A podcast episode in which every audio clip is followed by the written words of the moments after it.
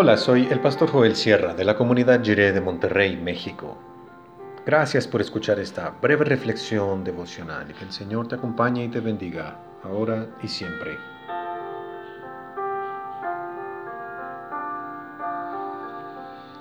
Es un nuevo pueblo. Dice Marcos 3, del 13 al 19 en la versión La Palabra. Después de esto, Jesús subió al monte y llamó a los que le pareció bien, y se acercaron a él. También designó a doce, a quienes constituyó apóstoles, para que estuvieran con él y para enviarlos a predicar con poder para expulsar demonios. Los doce designados fueron Simón, al que puso por sobrenombre Pedro, Santiago y su hermano Juan, hijos de Zebedeo, a quienes llamó Boanerges, que significa hijos del trueno, Andrés, Felipe, Bartolomé, Mateo, Tomás, Santiago hijo de Alfeo, Tadeo, Simón el cananeo y Judas Iscariote, el que más tarde lo traicionó.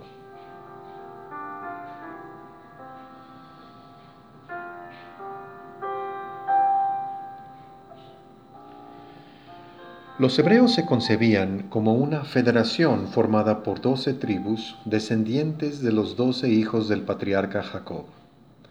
De manera que la cifra doce tenía un significado muy importante. Pudiéramos decir que todo el pasaje de hoy gira en torno al número doce.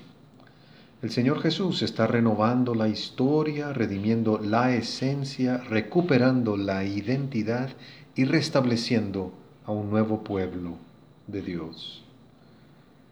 Este nuevo pueblo de Dios no está compuesto de doce tribus emparentadas entre sí por lazos consanguíneos.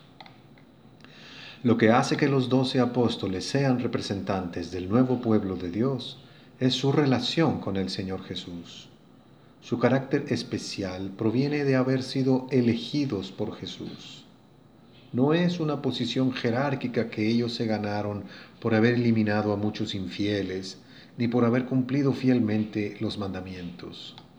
Han sido elegidos porque al Señor Jesús le pareció bien hacerlo. No es un derecho de nacimiento ni de abolengo familiar. Fueron designados por la soberanía de Cristo y fue el Señor quien los constituyó como apóstoles. Su tarea tiene una dirección doble.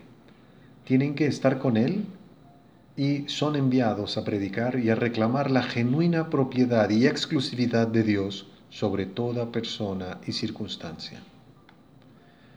Cuatro pescadores, Andrés, Pedro, Jacobo y Juan. Cuatro que no eran pescadores y cuyo nombre no está repetido.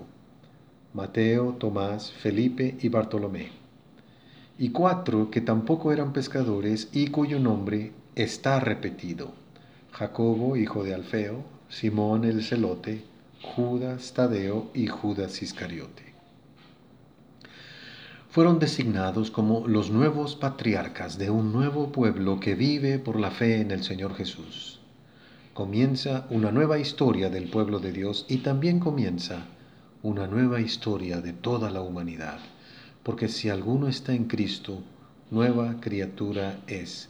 Las cosas viejas pasaron y aquí todas son hechas nuevas. Su identidad como apóstoles le da identidad a todo el pueblo de Dios en Cristo. Somos un pueblo apostólico, lo cual quiere decir que tenemos esa misma misión, estar con Cristo y salir a reclamar la propiedad de Dios sobre todo el mundo. Estar con Cristo es aprender de Él, imitar sus actitudes, aprender sus palabras y vivirlas, conocer y atesorar sus enseñanzas.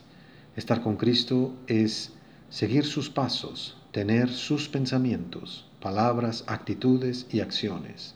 Acercarnos para que nos llegue el soplo de su aliento, para recibir de Él el Espíritu Santo.